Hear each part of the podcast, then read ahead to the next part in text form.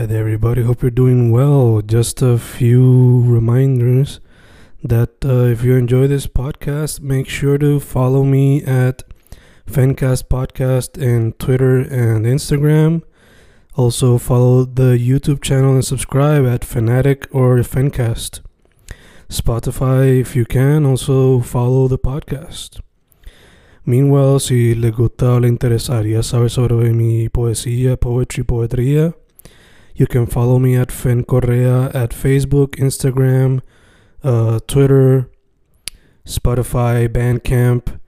And if you want to buy my books in physical form, you can also look for them in Amazon. Just write Fernando Correa Gonzalez and they should appear.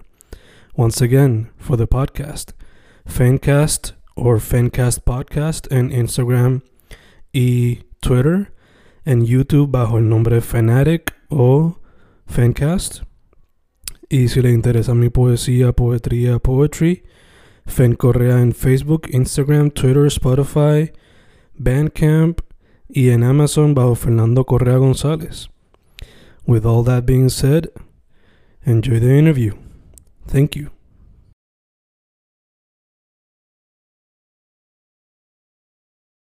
Y ahí estamos grabando, grabando, Fincas, grabando. Hoy un episodio con una persona que yo había entrevistado previamente.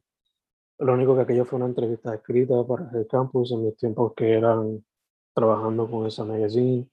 Cecilia Argüelles, actriz, cineasta, teatrera. Tengo entendido, no sé si todavía, pero profesora también. Cecilia. También. De hecho, actualmente estoy trabajando con la Escuela de Artes Plásticas. Oh. un curso de redacción, así que estoy bien contenta de, de estar en esa institución y, claro, de, de en todas las instituciones en las que he estado. Pues, pues, pues, pues, ahí yo di como que una breve introducción de lo que tú trabajas, pero Cecilia, si puedes dar quizá un poquito más a fondo eh, de qué parte de la isla eres originalmente, cómo llegaste a la actuación y la escritura, etcétera. Perfecto, es como que un viaje, ¿verdad? Mm. Sí, soy del pueblo de Utuado, criada en la montaña, eh, pero cuando decido irme a la universidad me voy al colegio de Mayagüez, a la UPR, y pues tenía que decidir qué carrera estudiar. Definitivamente, pues cualquiera diría que me fui por la rama de la actuación o literatura, etcétera, etcétera, y así no fue. Decidí irme por agronomía. Así que cuando comencé a estudiar en la universidad, estudié agronomía, porque mi familia pues está compuesta por agricultores, agrónomos, en finca, me encanta la naturaleza, así que pues eso me llamaba mucho también la atención, tener que trabajar con animales, con plantas. Pero cuando estoy ya tomando mis cursos, me hacía falta estar en contacto con, con el arte, porque yo siempre amé el arte, yo siempre estuve también en contacto con el arte, yo escribía poemas, eh, escribía para los periódicos escolares, y participaba de, de distintas obras o talent shows, así que siempre estuve activa en todas estas cosas. Pero pues llegó el momento donde ya, a pesar de que estaba dentro de esto de la agronomía, necesitaba decidirme entonces estudiar otra cosa. Tenía que ser algo relacionado con arte. Y pues con el colegio como tal no había un programa de teatro así tipo bachillerato o grado asociado, pues entonces decido entrar al Departamento de Estudios Hispánicos y entrar en contacto de lleno con la literatura, que no me arrepiento para nada. De hecho, tampoco me arrepiento haber estudiado agronomía, porque yo creo que eso a mí me da como que eh, un trasfondo pues bastante diverso cuando voy a trabajar con mis personajes de actuación. De hecho, me encantan las ciencias, me encanta la biología y, y también otras áreas como la historia y, y de verdad que fue muy provechoso poder haber estado en contacto pues con estudios hispánicos y también con, con agronomía y tomar todas estas clases. Eh, más adelante, pues también soy atleta, entro a la universidad como atleta, soy becada y pues termino mi bachillerato. Y ahí nuevamente pues tengo que decidir qué voy a hacer con mi vida. Me pongo a trabajar, hago la maestría, hago algo de actuación. Bueno, pues luego lo pospongo nuevamente y decido hacer la maestría en estudios hispánicos. Y a veces mucha gente me pregunta, pero ¿por qué no te fuiste para la IUPI? ¿Por qué no te fuiste para Vía Piedras a seguir estudiando? Bueno, la realidad era que ya yo tenía una vida establecida en Mayagüez y me mm. gustaba mucho. Yo fui atleta, fui estudiante, era mi comunidad. Así que, pues, no lo veía como una opción. Quería eventualmente irme para el área metropolitana y, y estaba segura que lo iba a hacer pero entendía que no era el momento, así que decido entonces hacer mi grado en estudios hispánicos de maestría, pero en el transcurso, pues entonces comienzo a participar en certámenes de belleza. Mm. eh, pues porque tengo un amigo que de repente me dice, muchacha, tú deberías participar en un certamen, pues, y uno obviamente eh, entusiasmado, un amigo que te diga eso y que entonces consiga a la gente para tú poder entrar de lleno a eso, pues me pareció muy interesante. Nuevamente, yo siempre lo veo todo como algo enriquecedor. Eh, mm. Yo no veo nada como tiempo perdido. Y yo también de eso aprendí muchísimo. Y es siendo por primera vez extra en un comercial, porque a raíz de, lo, de, los, de los certámenes de belleza, entro entonces, me llaman para hacer castings, entro de extra en un comercial y en ese comercial conozco a dos personas claras. Eh, Carlos Maconi, que actualmente es animador y muy conocido aquí en Puerto Rico, y también Georgie Iglesias. Georgie Iglesias, que fue un, merenguero muy conocido para esa época. Ellos también estaban participando del comercial y ellos pues muy amablemente me decían, mira, tú deberías este, pues, entrar de lleno a una agencia de talentos porque está bien, te están llamando para castings, pero tal vez no sería tan continuamente como una agencia de modelaje que te puede llamar, pero no como constantemente una agencia de talento que se dedica de eso. Mm. Y pues yo me entusiasmé y, y, dije, bueno, pues vamos a hacer lo propio. Así que Georgie me, me recomienda la agencia del señor Luis Torres, que él está establecido en Mayagüez. Y yo dije, bueno, pues está en Mayagüez, voy a tener que ir a los castings en el área metropolitana. No es algo nuevo para mí, porque para las cuestiones de los certámenes y todas estas cosas de modelaje, pues tenía que ir para allá. Así que entonces decido eh, entrar de lleno a la agencia y comienzo a hacer comerciales. Bien. Y pues nada, la cuestión es que ya después de ahí, si quieres preguntarme algo del proceso, Ya, después, ya después de ahí, pues como ya estaba haciendo todas estas cosas, comienzo a tomar mis clases formales de actuación en el Colegio de Mayagüez porque Teófilo Torres era profesor de la institución. Y eso a mí me motivó muchísimo. Yo decía, wow, él está de profesor acá, viaja del área metropolitana para dar clases acá en el oeste. Yo tengo que aprovechar esta oportunidad. Y pues me matriculé en sus clases. Fue una excelente experiencia, tuve muy excelentes compañeros y de allí entonces tengo la oportunidad de audicionar para una obra de Gigantes, que es un clásico de la literatura puertorriqueña. Y me dan el personaje de Clarita, que es uno de los personajes protagónicos. Y eso para mí fue como que, wow. De hecho, cuando yo fui a la, a la audición, yo fui mentalizada, a mí me van a dar un papel. No sé cuál, pero a mí me lo van a dar. O sea, yo fui positiva a pesar de que todavía pues no tenía esa gran experiencia. Pero yo creo que eh, para los actores esto es bien importante y para cualquier artista o cualquier persona, la mente es bien poderosa. Y al irse uno mentalizado bien positivo en que esto va a pasar, pues yo creo, ¿verdad? Que eso contribuye mucho a que uno pues pueda lograrlo. Y así mismo fue. Y bueno, entonces ahí entro de lleno al grupo de teatro y trabajo mucho con ellos participo en distintas obras, yo puedo decir que esa fue en mi casa, ¿verdad? Porque ahí es donde por primera vez pues yo tengo contacto con, con, con el escenario, pero en serio. Y digo en serio porque pues ensayábamos mucho, hacíamos muchos juegos, este, nos entrenábamos mucho para, para poder hacer este, nuestras obras. Y más adelante tengo la oportunidad pues de participar o ser parte del Ateneo puertorriqueño, que para el Ateneo puertorriqueño también era muy importante poder audicionar, porque en el Ateneo tú tomas clases, o sea, eres un estudiante. Y ahí tú tomas clases de distintos temas y son bien exigentes y bien rigurosos con, con, lo que tú vas a hacer como estudiante. De hecho, te están evaluando. Durante todo el año te están evaluando. Y también fue excelente experiencia porque pues me escogen para la audición para poder entrar como estudiante. Y ya, ya para ese momento ya yo estaba radicada en área metropolitana Así que tenía la oportunidad pues, de comprometerme, ir a las clases y de participar en los proyectos. Y después un montón de cosas más. Si me quieres preguntar algo en lo que te sigo contando. Sí. Eh, antes de seguir con el arte, mencionaste que fuiste atleta. ¿Cuál fue el deporte que te becaron?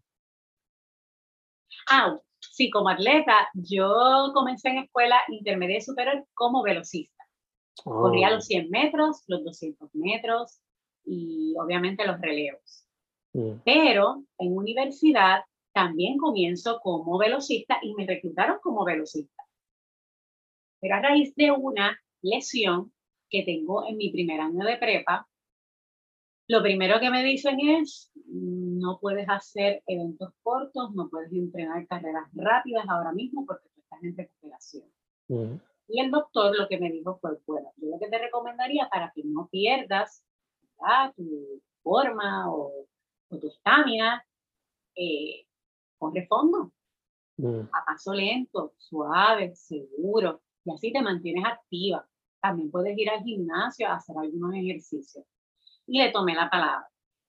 ¿Qué pasa? Que comienzo entonces a, como dicen por ahí, a, a correr bastante fondo o a llorar bastante. Le empiezo a tomar cariño, ¿verdad? Y esto, esto como que me gusta. Yo no me visualizaba corriendo tanto por tanto tiempo.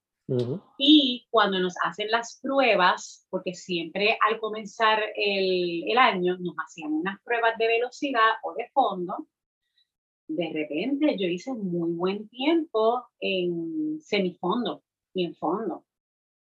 Y entonces ahí la entrenadora, Irina Ambulo, excelente ella, viene y me dice, bueno Cecilia, yo creo que te vamos a tener que cambiar de, de eventos porque estás haciendo buenos tiempos y también nosotros necesitamos atletas en, estos eventos. ¿Qué te parece? Lo hacemos, ¿estás de acuerdo?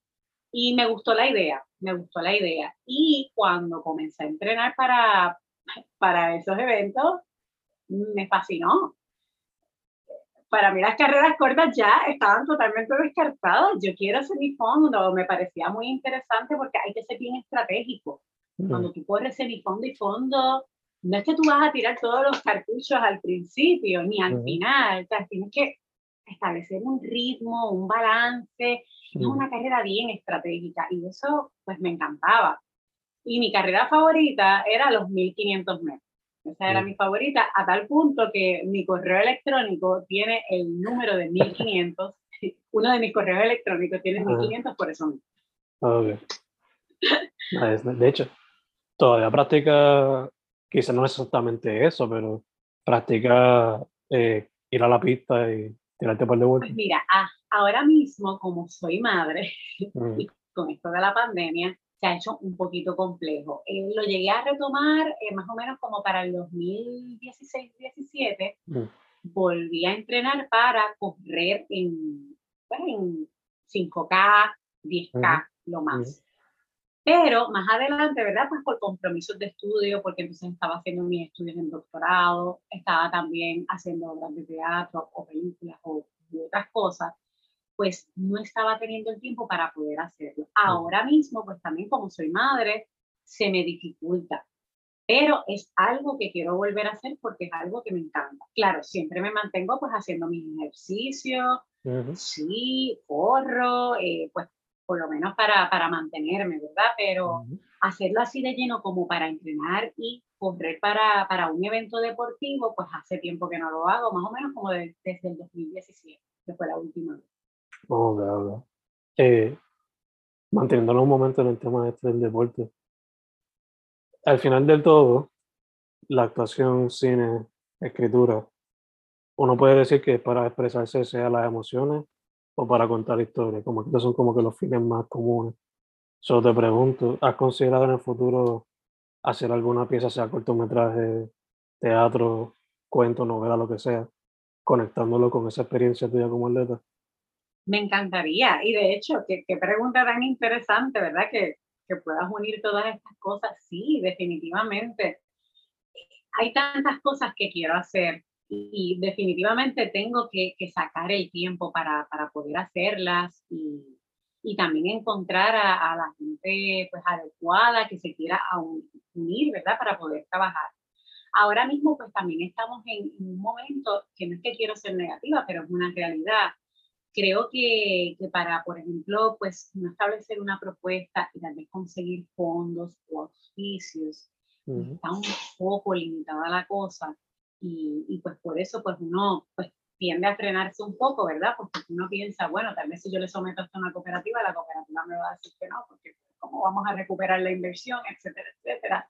Pero no está de más intentarlo, ¿verdad? Y ser positivo, que era a lo que me refería ahorita, ¿verdad? De mentalizarse para eso pero definitivamente sí, eh, es una de las cosas que me gustaría tomar en consideración, hacer algo con deporte, donde incluso yo tenga que tal vez pasar por una preparación física para verme hasta diferente, que me parece muy interesante y maravilloso cuando los actores tienen que hacer estas cosas, como por mm. ejemplo eh, ejercitarse tanto y dar un perfil súper atlético o hasta incluso hasta engordar porque el personaje requiere que tú necesitas esa transformación física. Claro, hacerlo de una manera eh, supervisada y con cuidado, ¿verdad? Eh, para no afectar la salud de uno, que yo creo que eso también es sumamente importante.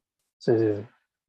O sea, uno que siempre asusta cuando ve la transformación es Christian Bale, porque lo ve en la película esta, Machiniste, que estaba así, pero después lo ven en otras películas que se pone o Buffy como en Batman o Super Gordo como en American Hustle. ¿verdad? Sí, es, impresionante y es súper admirable que no haya el temor de hacerlo. Sí. Que, pues es mi, es mi profesión, es mi oficio y lo hago porque me encanta y quiero que esto quede real. Quiero, quiero ser lo más real posible. Y sí. definitivamente yo admiro muchísimo cuando, cuando los actores hacen eh, estas transformaciones. Incluso también cuando las actrices estamos sin maquillaje, despeinadas, destruidas, porque pues para, para tu poder ser actor, tú, tú, tienes que dejar a un lado esa vanidad. Tienes que transformarte en el personaje. Si tú no estás dispuesto a dejar esa vanidad a un lado, pues yo creo que tal vez no estás en, en el lugar correcto, ¿verdad? Eh, la actuación no es para verse lindo, la actuación es para verse real, creíble. Que dentro de esa ficción, pues tú, tú destaques y, y presentes una realidad y el, el público, quien te está viendo, quien te está escuchando, pues pueda sentirse identificado con tu personaje o con la historia. Sí, pueden presentar cualquier perfección, pero también cualquier vulnerabilidad posible, sea la más trágica o la nota entre ellos. Eh, mencionaste ser madre, eso también quería preguntarte, ¿cómo quizá ese cambio ahora de no simplemente ser una esposa, pero ahora ser madre, como de otro nivel, cómo eso quizá ha cambiado tu visión artística? Pues es bien interesante porque hay varias personas que me han preguntado, ¿verdad? Mira, esta etapa, este, te sientes limitada, eh, ¿cómo te sientes? Y yo te digo que uno, uno se transforma en, el aspecto de que uno es más sensible, mm. menos egoísta y, el amor brota por todos lados.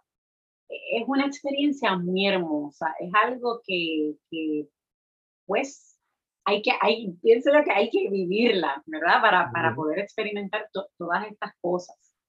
Y un niño requiere atención, definitivamente. Eh, y eso, pues, cualquier persona tiene que tomarlo en consideración cuando va, va a tener un hijo. Tú podrás tener el trabajo más comprometido del mundo y tendrás la vida más ajetreada del mundo, pero si tú decidiste tener a ese niño, tú tienes que darle tiempo de calidad Así que yo creo que lo más que en, mi vida tal vez ha cambiado es saber dividir mi tiempo de tal manera donde yo pueda brindarle ese, ese cariño, esa dedicación a mi hijo, pero también pues hacerlo con, con mi esposo, con mi pareja, ¿verdad? Porque pues una familia está compuesta de, de varias partes y la pareja también es importante, pero uno también es importante. Entonces, ¿dónde queda uno? Si yo todo se lo doy a mi hijo y todo se lo doy a mi pareja, entonces ¿dónde quedo yo? Y es sumamente importante pues establecer eh, ese balance, conversarlo. ¿Verdad? Ahora mismo pues por ejemplo, nosotros teníamos la entrevista a cierta hora y lo primero que yo te dije, mira, le surgió algo a mi esposo, eh, necesito que mi esposo pues se quede con el nene para yo poder hacer la, la entrevista con tranquilidad y no haya interrupciones. Y pues es para que veas, este, pues sí, definitivamente cambian las cosas, pero yo creo que lo más importante es establecer ese balance, donde pues todo el mundo pues tenga su tiempo, porque todos lo necesitamos. Sí, es saber coger la, ¿cómo se dice eso? La pizza chart, el pie chart, Ajá. y saber cómo dividirlo en todos esos pedacitos. Eh, volviendo entonces a la arte por completo, eh, yo la primera vez que supe de ti creo que fue por el Rincón Film Festival, y en aquel entonces yo estaba en el colegio y eh, antes de yo someter al festival, pues creo que te había visto un cortometraje. So, la pregunta entonces sería, ¿prefieres el cine o prefieres el teatro?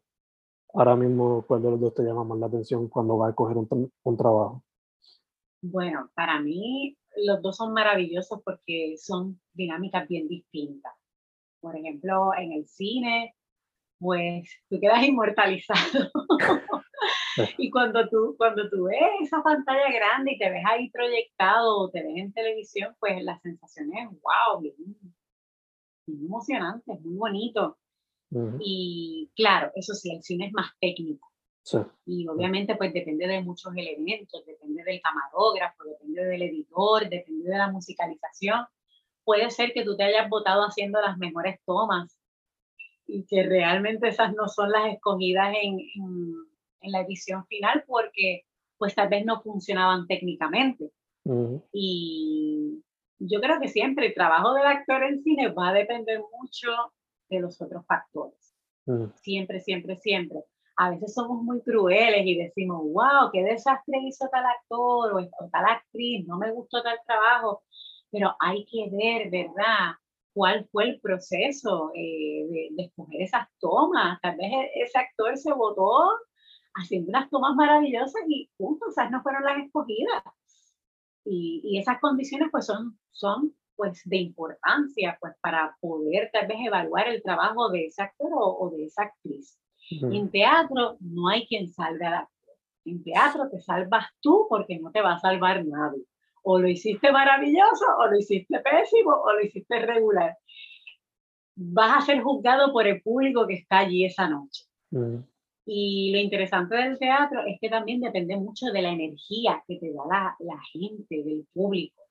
Si tú, por ejemplo, pues estás tratando de hacer un chiste de ser gracioso y tal vez tú no sientes que el público está receptivo o se está riendo de lo que tú estás haciendo, pues eso podría bajar la energía de, del actor o la actriz o incluso podría elevarla a tal punto de que tal vez pues te estás exagerando, ¿verdad? Lo que habías planificado para presentar y pues tal vez tampoco eso era.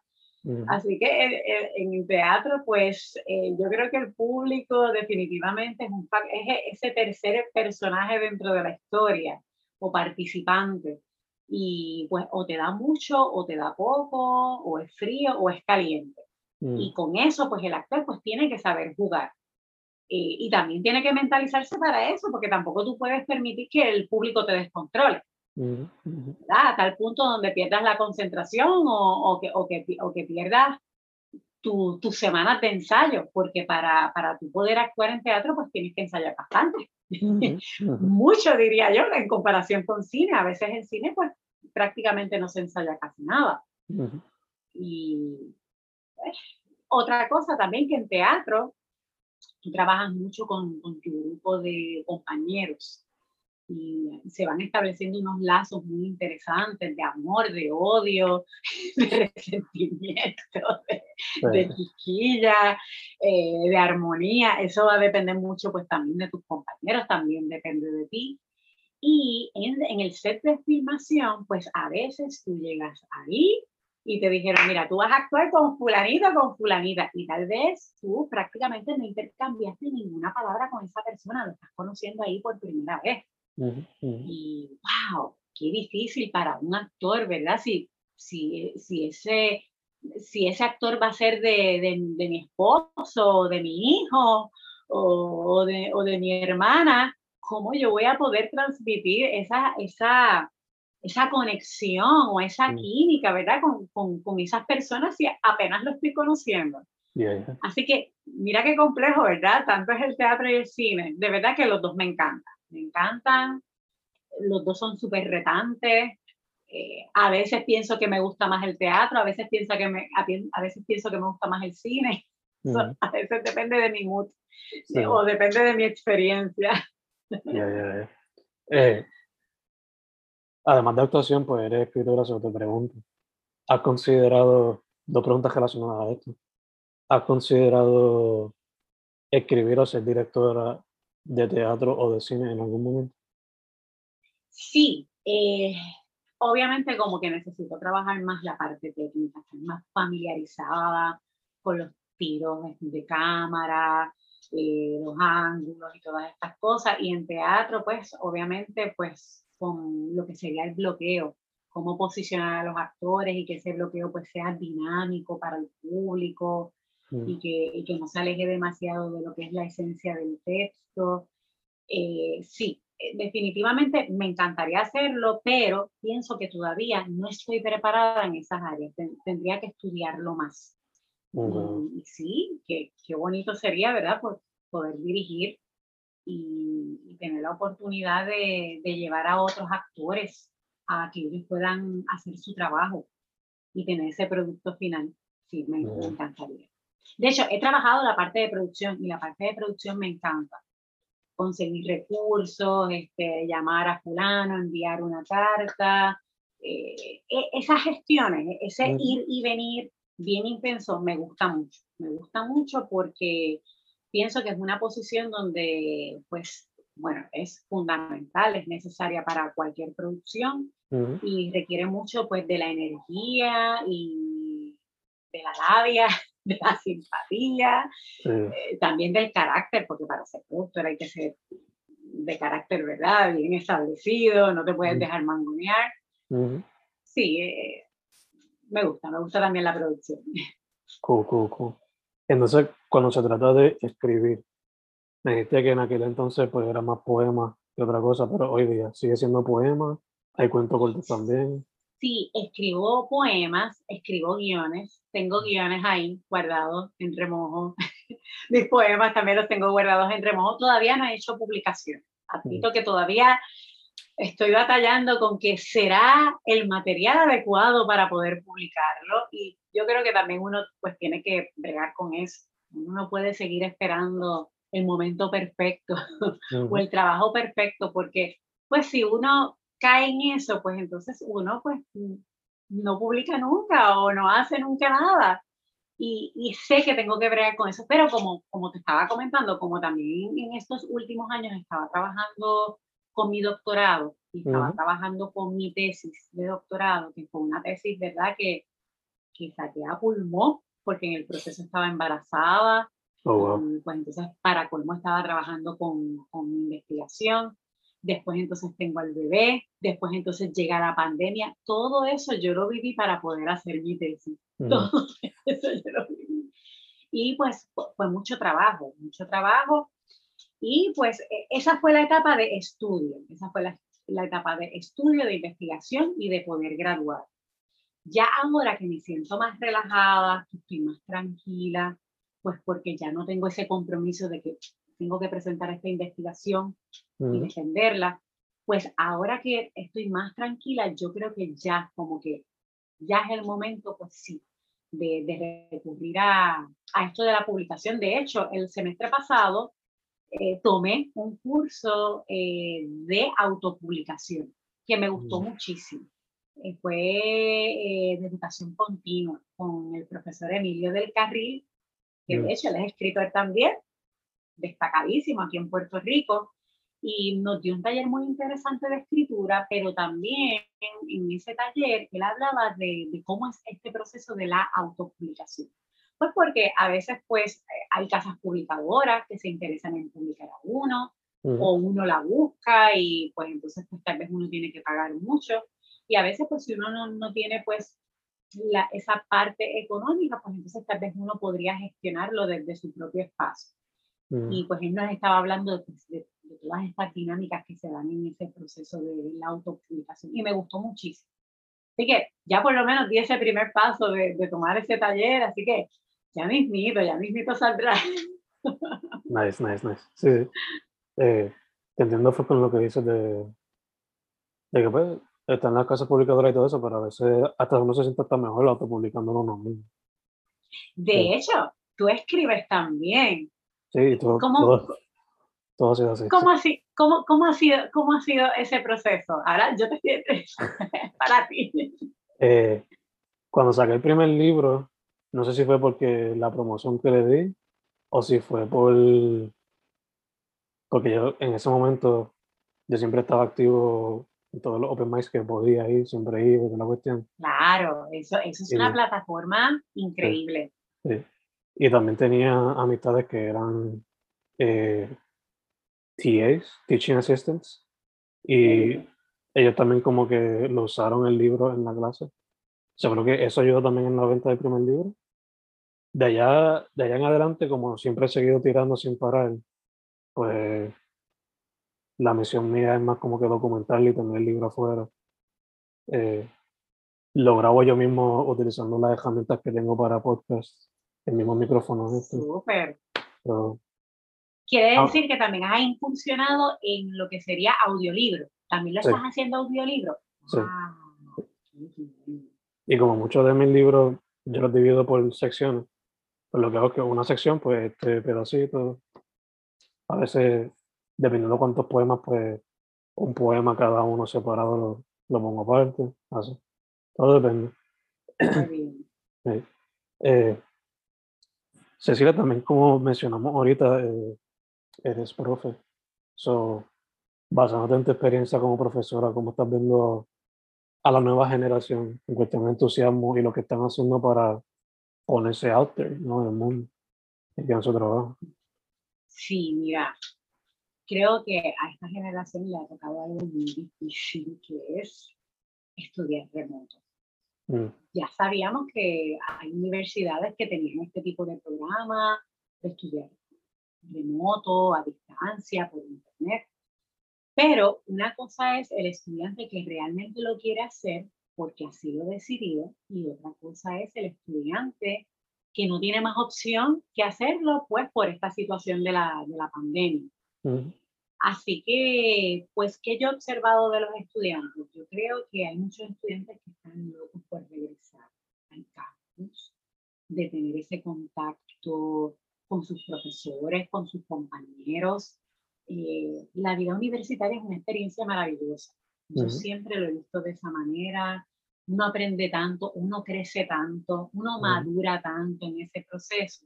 ¿Y qué pasa? Pues que uno haciendo todas estas cosas desde su hogar limita, limita ese, ese proceso de, pues, de uno madurar y de crecer y de adquirir nuevas experiencias y de socializar que son tan importantes para cualquier ser humano. Así que yo por lo menos he visto ese deseo. También he visto el nadie sabe lo que tiene hasta que lo pierde. ¿Por qué? Porque muchas veces los estudiantes cuando estaban en el salón estaban con estas caras de que, mm, porque yo tengo que estar aquí, estoy loca por irme a comer, eh, quiero irme a janguear, quiero hacer esto, ¿verdad? Y ahora tienen que hacerlo frente a una computadora, que es algo bien impersonal. Pero nada, es la tecnología y es lo que tenemos disponible pues, para poder hacerlo. Así que sí, yo creo, yo creo que en todos, todos en este proceso hemos aprendido de nadie sabe lo que tiene hasta que lo pierde. Porque incluso no tienen que ser los estudiantes nada más, también nosotros los profesores. A veces los profesores, pues, hay días que uno está agotado, hay días que uno está ay, yo me quedaría en mi casa y les enviaría un trabajo por computadora y ellos que resuelvan. Pero la, la realidad es que todos necesitamos esa interacción. A mí me encanta por lo menos mantener el contacto con los estudiantes. Yo creo que la dinámica es muy distinta. Yo creo que uno logra impactar más al estudiante cuando es presencial. Porque pues, la cuestión visual, el, el eye contact, las gesticulaciones, el movimiento corporal, el tono de voz, todas esas cosas ayudan a los estudiantes a, a poder tratar de recibir esa información.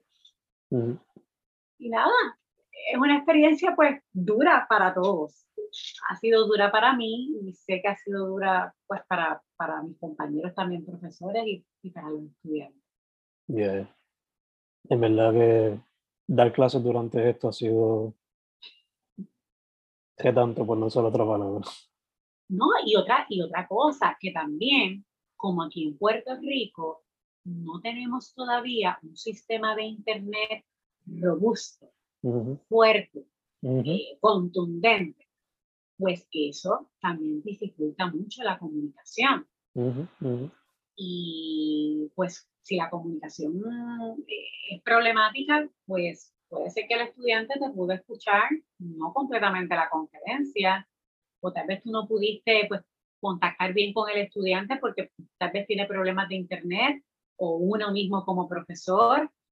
Y también pues todo esto de la luz, la luz eléctrica, todos estos vaivenes que se han dado en, estas últimas semanas con esta transición, y, y hay que decirlo así porque es la realidad, con esta transición que se hizo de una compañía a otra, vemos que cada vez pues, hay más problemas, más mm. problemas que soluciones.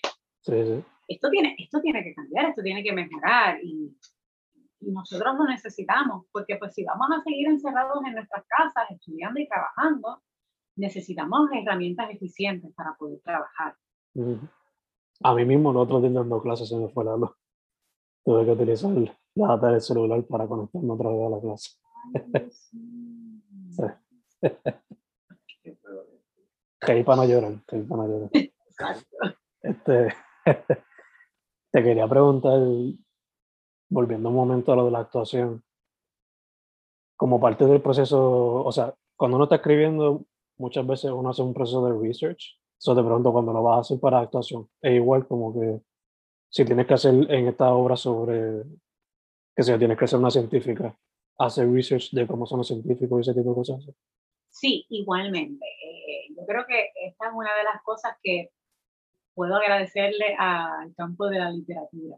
Mm. Porque pues cuando, cuando uno estudia literatura, pues tiene que hacer análisis crítico, tiene que hacer análisis de los personajes o de la lectura, etcétera, etcétera. Y pues esas herramientas pues yo las pude pulir definitivamente con esto de la literatura y cuando pues trabajo con mis personajes, pues trato lo más posible pues de sacarle el jugo.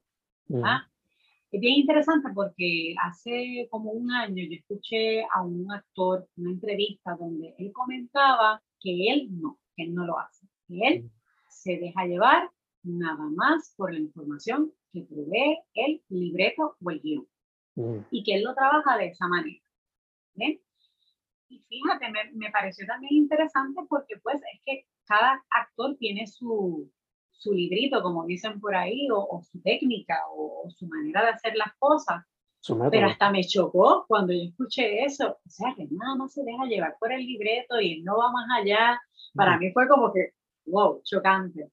Pero me pareció también interesante que pues e, él lo trabajara de esa manera, de esa manera. Él lo que comentaba era que a veces cuando nosotros hacemos pues esta búsqueda de información, pues de repente queremos como que añadirle cosas a los personajes y eso la historia no te lo está proveyendo. Así que si la historia no te lo está proveyendo, pues no te pongas a inventar cosas que, que no van con el personaje.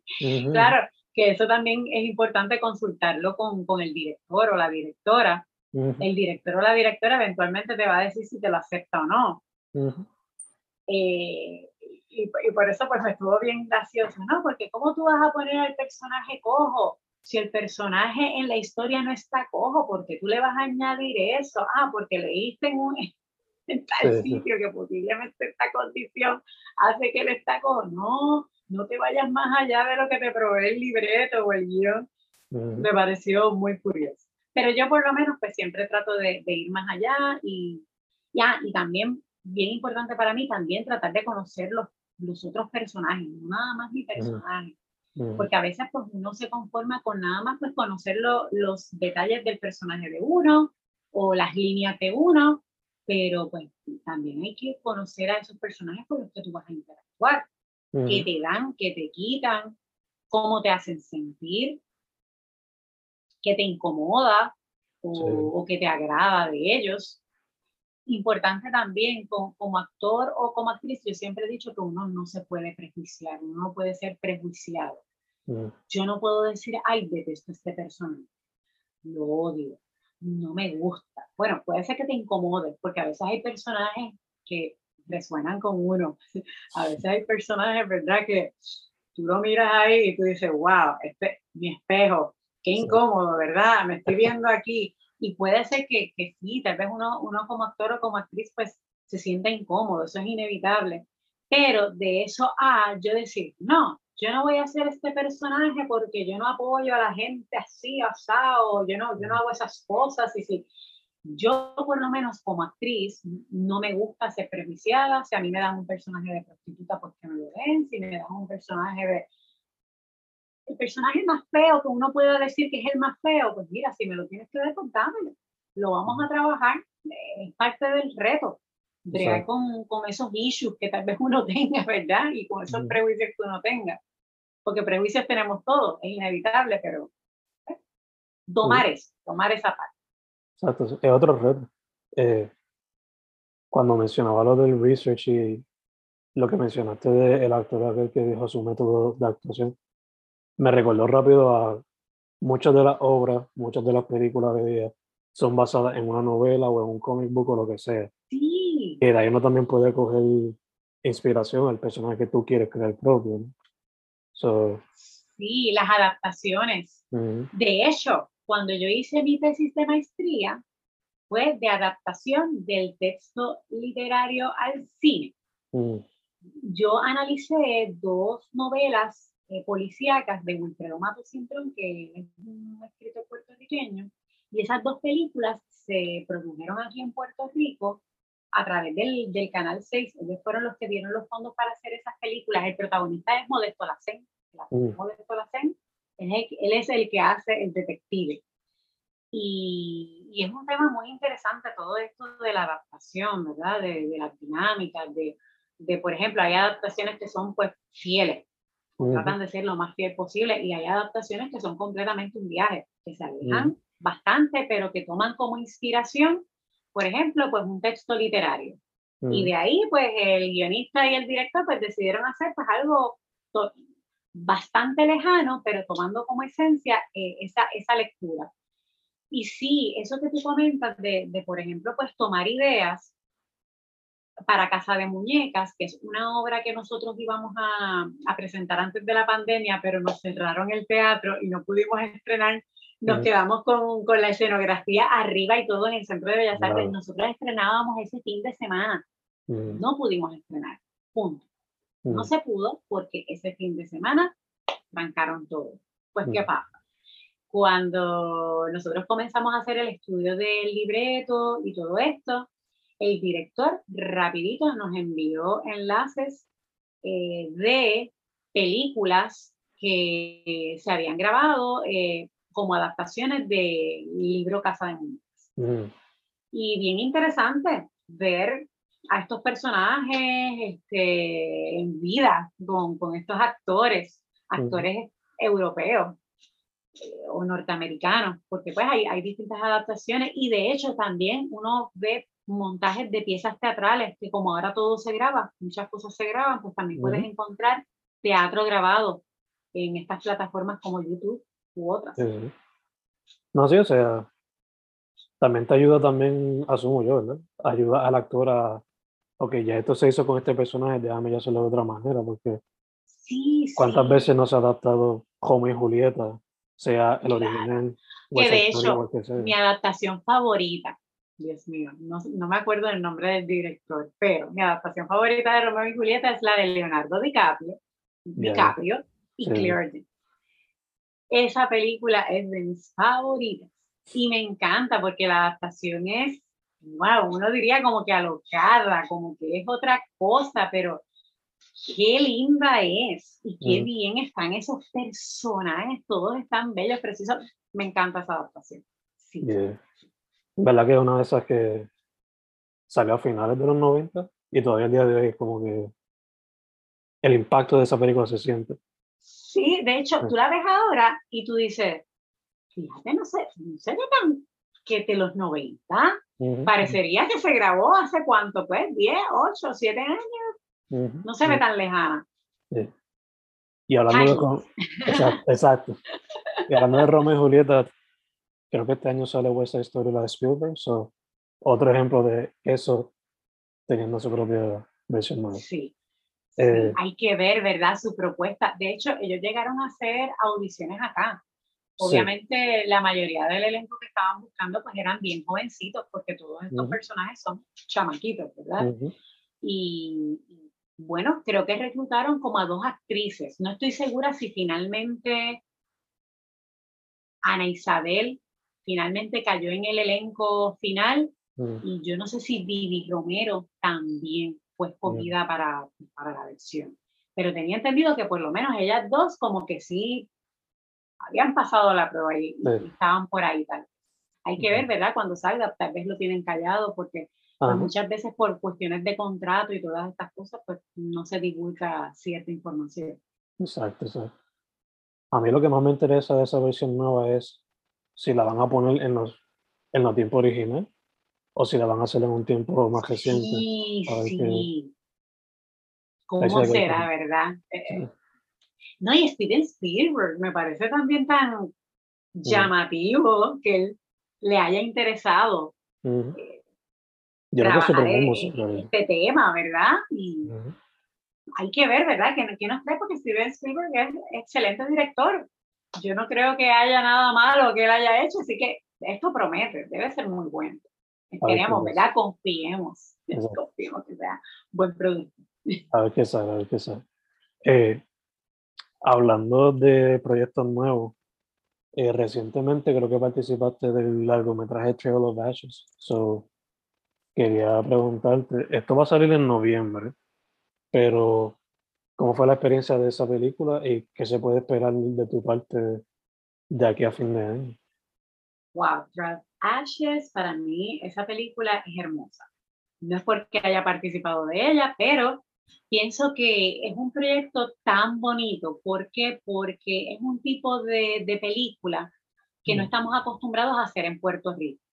¿Por qué? Porque es bastante retante.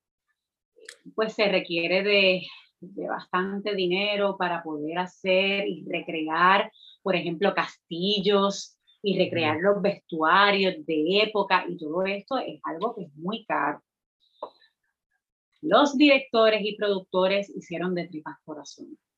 Ellos se esforzaron muchísimo por conseguir un equipo de trabajo para tratar de hacer lo mejor posible para que fuera lo más creíble posible.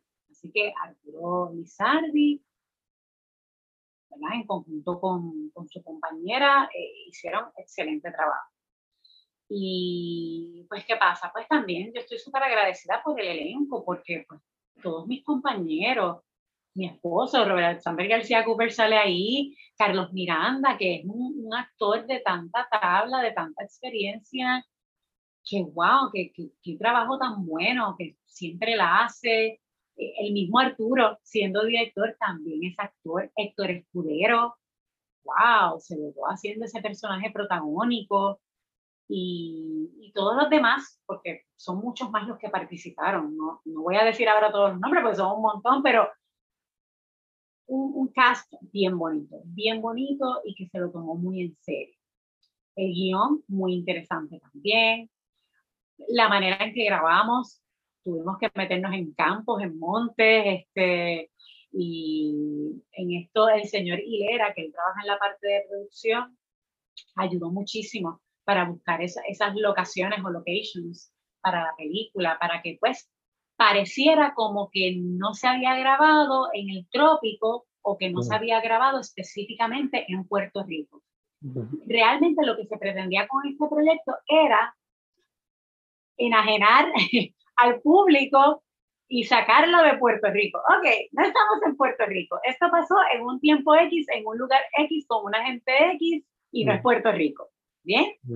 Eh, pues porque el, el, el tipo de, de película que, que, se está trabajando o el género, pues viene siendo lo que es fantasía, fantasía oscura, medio dark.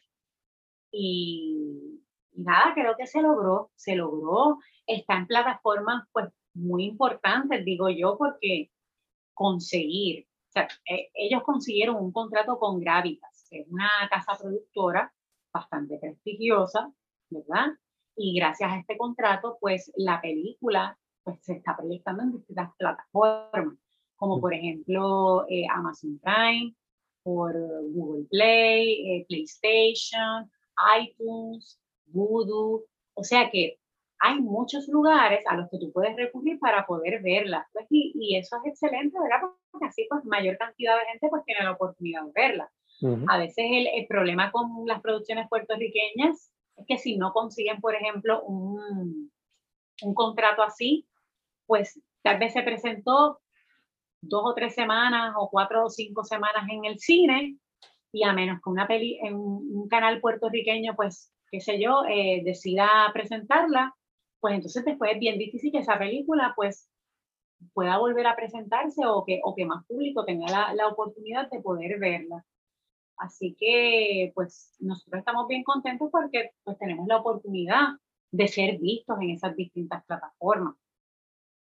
Y que no se pierda la película, que no se quede cogiendo polvo. Sí, se quede en el sí. Dicho eso, eh, mucho, o sea, teniendo la experiencia que he tenido, muchas veces pasa eso, o es que se pasa en el círculo de festivales hasta que eventualmente pues, o la tiran por Vimeo o lo que sea. Eh, basándote así en, tu experiencia, ¿dirías que quizá sea Vimeo o YouTube? ¿Crees que sean plataformas viables para cineastas que quizás no, no consiguen ese tipo de contratos, sea por Amazon o con una compañía o algo así? Yo entiendo que sí. No sé ahora mismo qué es lo que YouTube y Vimeo eh, le están exigiendo tal vez al cineasta o con cuánto porcentaje que tal vez se quedan ellos, ¿verdad? No mm. sé si sea un contrato justo o balanceado. Habría que ver si, si eso es realmente, pues pasa con, con estas plataformas como YouTube o Vimeo, pero sí, porque pues si no lo conseguí con Amazon y tengo la oportunidad de poder hacerlo con YouTube o con Vimeo, si el cineasta tiene la posibilidad de presentar su trabajo, que lo presente. Y si y puede generar dinero con su trabajo, pues definitivo, que lo haga, porque también estamos ahora en un momento donde se está consumiendo mucha cosa visual. Mm. Ahora mismo tenemos que estar en nuestras casas, mm. viendo televisión. No es nada más comiendo, es viendo televisión, no es nada más estudiando, ¿verdad? Viendo televisión, viendo series. Cada vez aumentan más producciones de series. ¿Por qué? Porque ya es algo que ha agarrado a la gente y pues estas casas productoras aprovecharon eso pues como se necesita tanto contenido visual, si los cineastas pueden hacerlo, que lo hagan. A veces uno tiene sus cortometrajes y sus cosas pues metidas cogiendo polvo, ¿verdad? Que ya uno dice que ya caducó o ya pasó su tiempo. No, no, porque siempre va a haber alguien interesado por ver algo en cualquier país. No sé yo, tal vez alguien en Japón o en Estados Unidos, en Argentina quiere. Claro, a veces estas plataformas pues limitan no, eso es nada más para los televidentes de eh, Estados Unidos y sus territorios. O esto es para verlo en Europa y sus territorios. A veces pues hay unas ciertas limitaciones, pero uno no pierde nada contra tal vez de, presentar sus trabajos a través de esas plataformas. Sí, sí, exacto, exacto. Eh, dicho eso, ¿tienes proyectos nuevos para fin de año? ¿Qué se puede esperar de tu parte? ¿O estás simplemente dando clases y ese es el enfoque? Bueno, ahora mismo estoy dando clases. Estuve grabando algo la semana pasada, pero pues no podemos dar detalles porque eventualmente va a salir. Eh, en verano grabé también un cortometraje, de hecho, un cortometraje estudiantil con los chicos de Atlantic University. Y me llamaron también para hacer unos monólogos. Se supone que presentemos en octubre, y digo que se supone que presentemos en octubre porque todavía pues, no me han dado el libreto, así que mm. cuando, si lo, cuando lo tenga en la mano, pues ya lo puedo confirmar. Sí, lo voy a hacer. Pero pues sí, me mantengo haciendo cosas. Eh, hay también hay un proyecto de un muy buen amigo, Orlando Colombrao, esos guiones ya están escritos, esos guiones ya están revisados, es una serie. Mm. Y eso ya, ya está ahí. Lo que necesitamos es que aparezca esa alma bondadosa que nos quiera dar dinero o que quiera invertir en el proyecto. Porque mm. realmente es un proyecto en el que pretendemos, ¿verdad?, que haya recuperación de la inversión. Mm. Y es algo que venimos trabajando desde hace varios años ha sido un proceso largo. Escribe, yo reviso, doy sugerencias, estamos en ese ir y venir, ¿verdad? Pero pues, como te digo, es cuestión pues, de, encontrar esa, esa parte económica que es tan necesaria para poder hacer estos proyectos, porque la gente necesita trabajar y también la gente necesita cobrar por su trabajo. De hecho, de hecho. Eh, cerrando por acá, Cecilia, si fuese a darle consejos a alguien que quiera meterse a la actuación o a la escritura, teatro o cine, ¿cuál sería tu, tu consejo para esa persona? Bueno, yo creo que recapitulando con lo que comenté al inicio de nuestra conversación, yo creo que cuando uno está enamorado del arte, por más que tú trates de cancelarlo, por más que tú trates de ocultarlo o de evitarlo, el arte siempre va a estar en ti. Así que, pues, yo lo que recomendaría es que, pues, uno, uno siga su camino, ¿verdad? Orientado hacia el arte. Claro, hay que, hay que aceptar esta realidad. Estamos en Puerto Rico. Puerto Rico es un país pequeño, de poca población decir que aquí todas las semanas se están grabando películas o decir que aquí todas las semanas se están presentando obras y muchas funciones, pues no es una realidad. Y pues obviamente pues uno también necesita trabajar pues para poder pagar todo lo que la vida nos exige. Pero yo por lo menos lo que le aconsejaría a, a cualquier joven que está comenzando en el arte o que quiere entrar de lleno al arte es que combine el arte con cualquier otra cosa con cualquier otra cosa que le pueda generar dinero para poder sostenerse en este mundo capitalista. Porque vivimos en un mundo capitalista donde tienes que pagar una casa, donde tienes que pagar un carro, donde tienes que pagar el teléfono, tienes que pagar por todo, y es una realidad. Y no es, que, no, no es que estoy diciendo que un artista no pueda vivir de lleno del arte. Puede ser que sí. Hay artistas que viven de lleno del arte pero lograr eso o tener un estilo de vida que uno desea viviendo solamente del arte. Yo creo que es necesario siempre combinarlo con otra vertiente, ya sea uno estableciendo su propio negocio de otra cosa, ya siendo uno educador, ya siendo uno o trabajando en algo que sea completamente diferente al arte, pero combinarlo. No perder eh, eh, ese amor por el arte y no perder la posibilidad de, desarrollar tu arte, porque eso también es importante. Es algo que es necesario en cualquier persona que ama el arte. Aunque sea por sanar, aunque sea por simplemente sí. Qué lindo, eso mismo, sí, para sanar o, para expresarte. ¿verdad? Porque a, veces nosotros podemos ser bien tímidos. Yo, por ejemplo, cuando, cuando era niña y adolescente, yo siempre fui bien tímida. Yo era introvertida. De hecho, aún siendo actriz y yo aquí hablando un montón de cosas, yo me considero una persona introvertida. Yo conozco personas que son extrovertidas. Yo no soy extrovertida. Pero pues obviamente eh, el arte también a veces te permite pues mostrar ese yo que a veces uno pues como que guarda un poco, que oculta, pues ya sea por timidez, por introversión o, o por temor o, por cualquier otra cosa. Exacto, exacto. Eh, entonces, por último, para cerrar, Cecilia, eh, ¿dónde la gente podría ver tu trabajo o contactarte para cualquier cosa? Bueno, pues eh, me pueden encontrar en Instagram como Cecilia Argüelles. En vez de tener las dos A, o sea, la, la, A de Cecilia y la A de Argüelles, pues una A une el nombre y el apellido. Mm. Asimismo, también me pueden encontrar en Twitter.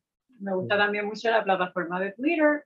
Me encuentran así mismo Cecilia Argüelles con una sola A, uniendo nombre y apellido. En Facebook me pueden conseguir por Cecilia Argüelles Ramos o a veces hasta me pueden encontrar por Cecilia Ramos porque por alguna extraña razón Facebook para alguna gente le aparece como Cecilia Ramos en vez de Cecilia Argüelles Ramos. No sé por qué, pero a ver, me ha pasado. Y si quieren ver cortometrajes o cosas así relacionadas, pues yo no sé si todavía la plataforma de CinePR mm. sigue funcionando, pero hubo un momento dado donde con esto de la pandemia eh, hubo un muchacho que abrió una, una, plataforma que se llamaba CinePR y ahí se estaban subiendo cortometrajes y películas puertorriqueñas mm. y gratuitas. No se cobraba por eso. Eh, por lo menos eso está vigente hasta hace unos meses atrás, pero no sé si continúa. O en YouTube, que a veces puede encontrar algún, algún proyecto y definitivamente ver la película Trail of Ashes, que si tienen Amazon Prime o Google Play o Voodoo o Comcast eh, o Vimeo, porque también está en Vimeo en YouTube. Eh, y en todas estas plataformas, pues si ustedes pueden acceder y, y verla, pues aprovechen, aprovechen. Yo, yo les aseguro que no va a ser una decepción. Bien. Se la van a disfrutar. Claro, y siempre entendiendo, siempre entendiendo que es una producción puertorriqueña, que no tenemos los millones de Hollywood para hacer viking, o de Discovery Channel para hacer vikingos, que grabaron hasta en Islandia y en Nueva Zelanda, pero pues tratamos de hacer un proyecto pues bien bonito, bien bonito y con mucha dedicación. Perfecto, perfecto. Pues, Ceci, primero que todo, gracias por decir que sí otra vez. Eh, segundo, salud, en lo que salimos de la Gracias. Sí. Eh, y tercero, para adelante. Me encanta que trabajas en tantos ámbitos y a la misma vez estás en el proceso de educar a futuras generaciones en los mismos ámbitos. Y eso me encanta. Eh, verdad que muchas gracias, muchas gracias. Gracias a ti y qué bueno que tienes este espacio y que estás aprovechando tus talentos y también los estás exponiendo y, y también le estás dando la plataforma a otras personas para que también pues, otros los conozcan. Eso también es muy, muy admirable. Gracias, gracias, gracias. Su nombre es Cecilia Argüelles, así mismo la pueden encontrar. Cecilia Argüelles Ramos. Pero pues casi siempre cuando utilizo el nombre artístico Cecilia Argüelles para no hacerlo tan largo. Perfecto. Así la pueden buscar por Facebook, Twitter, Instagram. Y ahí estará todo lo demás. Cecilia, una vez más, muchas gracias. Gracias a ti.